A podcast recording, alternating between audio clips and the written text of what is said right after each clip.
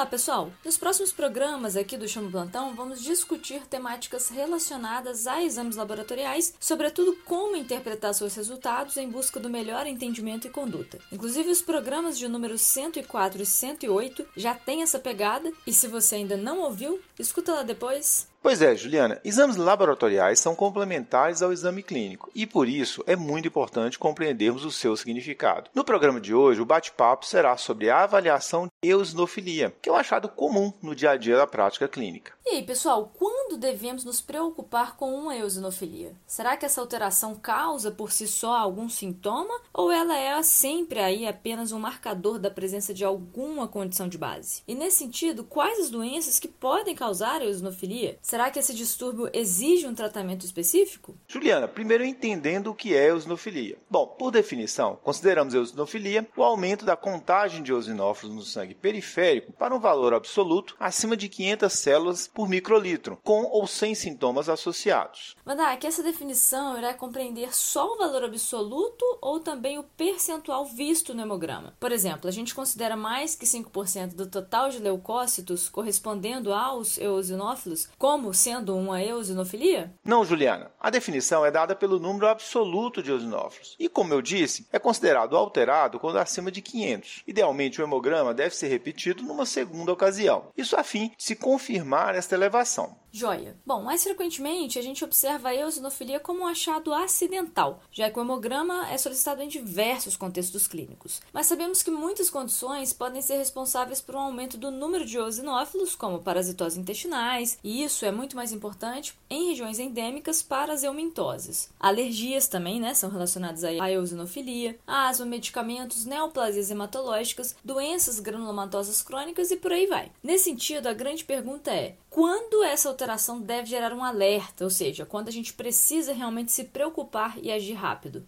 Pois é, Juliana, são muitas causas, como você bem mencionou. Isso torna a avaliação de eosinofilia um tanto desafiadora. Mas existem algumas situações cujo potencial mórbido é mais elevado. A primeira delas é a síndrome hiperosinofílica. Sua definição é dada por um número absoluto de eosinófilos acima de 1.500 células associado a lesões de órgãos-alvo decorrentes de infiltração eosinofílica. Vejam, eosinofilia, por definição, é considerado, como a gente falou, acima de 500. Mas para esta síndrome, por definição, a gente precisa precisa ter um número acima de 1.500, ok? E quais seriam os órgãos mais acometidos, Van Dyke? Então, a infiltração eosinofílica pode acometer pele, pulmões, coração, trato gastrointestinal, nervos periféricos, sistema nervoso central, etc. Na pele, a manifestação mais comum são eczemas nas mãos ou em áreas de flexão e em placas diversas, além de liquinificação da pele. Já no pulmão, a formação de infiltrado novo identificado em exame radiológico e a clínica envolve sintomas semelhantes aos de uma congestão pulmonar, como dispneia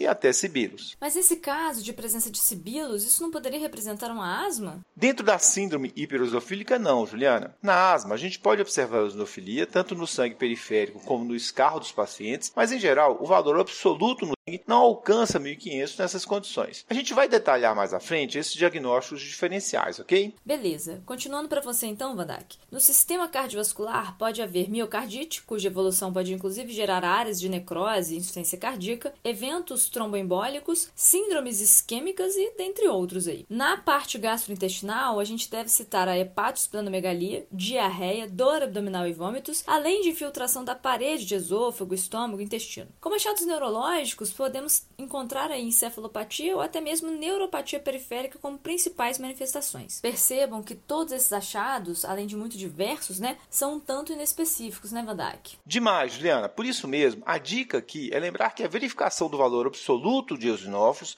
faz parte do escopo da investigação sindrômica, sobretudo quando acima de 1500, caracterizando então a síndrome hiperosinofílica. É importante atentarmos para essas células, muitas vezes são desprezadas quando a gente avalia o hemograma solicitando citado em diferentes situações clínicas e por motivações várias. Uma outra dica aqui, pessoal, é suspeitar da síndrome hipereosinofílica quando observarmos eczema e ou uma liquenificação da pele sem outra causa explicativa, já que essas manifestações cutâneas são as mais prevalentes nesse contexto. Isso mesmo, Juliana. E só lembrando que o eczema na fase aguda se assemelha a uma dermatite de contato, com presença de máculas, pápulas e vesículas. E a liquenificação é representada pelo espessamento da pele. Boa lembrança, Vandak. Bom, tem alguma outra situação de eosinofilia cuja investigação da causa deve ser mais imediata? Tem sim, Juliana, sobretudo nas suspeitas de neoplasias hematológicas com envolvimento da linhagem de eosinófilos. Nesses casos, essas células podem atingir valores absolutos muito altos, superiores a 50 mil em alguns casos. E, em geral, estas alterações vêm associadas a citopenias periféricas como neutropenia, anemia e trombocitopenia. Valores bem elevados, né, pessoal? Obviamente, nesse contexto é de suma importância uma avaliação especializada de hematologista. Exato, Juliana. A verificação da curva de ascensão dos eosinófilos também é uma boa estratégia, já que elevações diárias e sustentadas devem ser um sinal de alerta, seja para o aparecimento da síndrome hipereosinofílica não neoplásica, seja para doenças neoplásicas hematológicas. Nesse sentido, o esfregaço do sangue periférico e a análise celular na busca de anormalidades ou formas celulares imaturas, como blastos, eleva a suspeita clínica. Mandak, antes da gente prosseguir para as causas menos urgentes né, de investigação da eosinofilia, só comenta um pouco para os ouvintes sobre a patologia e o tratamento dessa síndrome. Pessoal, existem dois mecanismos hipotéticos ou explicativos para a síndrome hipereosinofílica. O primeiro sugere que a proliferação clonal dessas células decorre de um defeito molecular primário envolvendo células tronco hematopoéticas. E o outro, segundo mecanismo, é uma superprodução de citocinas eosinofilopoéticas, como interleucina 5. Do ponto de vista do tratamento, a base envolve corticoterapia e o uso de agentes antineoplásicos como o imantinib, que é um inibidor da tirosina quinase. Mas por se tratar de um assunto mais específico, não vamos nos estender aqui, ok? Vamos seguir então para as demais causas de eosinofilia.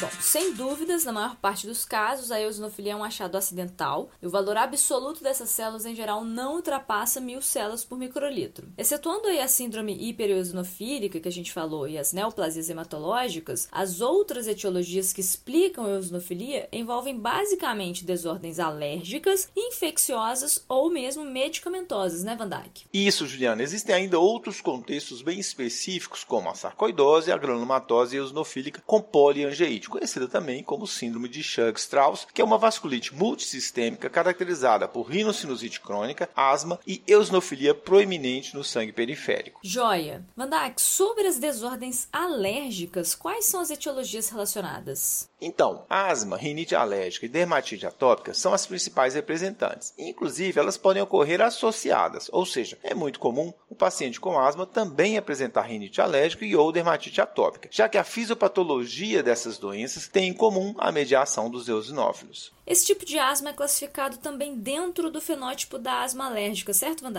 Isso, Juliana. Pacientes com esse fenótipo podem apresentar, além de eosinofilia periférica, presença de eosinófilos no escarro e tendem a responder muito bem à corticoterapia inalatória. Inclusive, pessoal, nesse sentido, o próprio GOLD, aquela diretriz internacional sobre o DPOC, sugere associar o corticoide inalatório nos casos de eosinofilia em sangue periférico, e aqui num valor mais baixo, né, como acima aí de 300 células por microlitro, mesmo sabendo que o DPOC não é uma doença cuja patogênese se associa tanto aí a mecanismos alérgicos. Mas nesse subgrupo de pacientes que têm a eosinofilia, né, parece haver maior benefício da corticoterapia, sobretudo se houver presença de asma concomitante. Bom, e sobre a eosinofilia secundária à exposição medicamentosa, Van? Existem várias medicações que podem levar à eosinofilia, né, Juliana? A gente vai deixar, inclusive, uma tabela no blog da Curen para quem quiser checar. Talvez a condição de maior importância do ponto de vista de gravidade, ainda que rara, seja a síndrome DRESS, isso da sigla em inglês, em que há uma reação de hipersensibilidade medicamentosa que cursa com eosinofilia, rastro cutâneo do tipo maculopapular extenso e sintomas sistêmicos. Só completando, pessoal, os sintomas sistêmicos aqui incluem febre, linfonodopatia e acometimento hepático, renal, pulmonar e até mesmo cardíaco. Isso com destaque para o fígado, o órgão mais atingido, com predomínio de injúria tanto colestática, mas também sendo possível a gente observar um padrão hepatocelular que inclusive pode levar as transaminases para valores acima de 10 vezes a referência. Juliano, uma informação importante dessa síndrome é que, em geral, há um período de latência de 2 a 8 semanas entre o uso da medicação gatilho e o surgimento das manifestações clínicas. E as medicações mais implicadas são os anticonvulsivantes, como fenitoína e carbamazepina, ainda que várias outras possam também estar associadas. Bom, o diagnóstico acaba sendo eminentemente clínico e o tratamento envolve sempre a suspensão do fármaco suspeito, além de suporte clínico geral e corticoterapia, na maior parte dos casos. Pelo que estamos vendo, né, o corticoide tem relevância no contexto de eosinofilia, né, pessoal? O que faz sentido, já que os eosinófilos participam de processos que envolvem resposta imune. Mas ainda não falamos da relação da parasitose com eosinofilia, o que, diga-se de passagem, né, é uma das principais associações que fazemos quando nos deparamos com os eosinófilos aumentados. E aí, Vandak, essa associação é ou não de fato relevante? É relevante sim, Juliana. Aliás, outras infecções como aspergilose, histoplasmose, infecção pelo HIV, que pode predispor a estrongiloidíase persistente, e até mesmo pelo HIV, podem gerar eosinofilia. Falando das parasitoses, especificamente das eumintoses, as de maior relevância no contexto da eosinofilia são esquistossomose, estrongiloidíase e ascaridíase. Existem outras, mas essas são as de maior relevância no nosso meio. Para fechar então, a pergunta que não quer calar. Já que existe essa associação, diante de uma eosinofilia, tratamos empiricamente com antiomíntico? Olha, do ponto de vista de evidência científica de qualidade, eu vou ficar te devendo a resposta, Juliana, já que não existem ensaios clínicos desenhados para responder a esta pergunta. A sugestão do sumário clínico up-to-date é tratar empiricamente, caso não seja estabelecida uma outra explicação para a eosinofilia. E nesse caso poderia ser feito o uso de ivermectina em associação ou não com o albendazol. E dispensar dispensaria um exame parasitológico de fezes? Podemos fazer o EPF sim, Juliana, mas por ser um exame pouco sensível, caso a eosinofilia continue presente, desde que sem outros fatores causais, é claro, a sugestão é pelo tratamento empírico. Bom, vamos então fechar com um resumo. A eosinofilia é definida quando o número absoluto de eosinófilos estiver acima de 500 células por microlitro. Valores acima de 1.500 associados a sintomas de infiltração eosinofílica tecidual, como manifestações cutâneas, miocardite, infiltrado pulmonar novo e ou manifestações neurológicas, deve levantar a suspeita de síndrome hipereosinofílica, o que demanda em manejo mais imediato. Valores absolutos de eosinófilos que alcancem níveis tão elevados quanto próximos a 50 mil a hipótese de neoplasias hematológicas. Já as demais causas cuja elevação de eosinófilos em geral é modesta têm relevância a asma, a relação de hipersensibilidade a drogas, no caso aí a síndrome DRESS, em que também há envolvimento orgânico, sobretudo hepático, além das infecções parasitárias intestinais, cujo tratamento empírico pode sim ser considerado caso não haja outro fator explicativo evidente. Com roteiro e edição de Vandac Nobre e Juliana Vieira e produção de Bernardo Levindo, este foi mais um Corrida de Leito, o podcast da Cura em Lab. Agradecemos e esperamos tê-lo conosco novamente em breve. Até a próxima semana.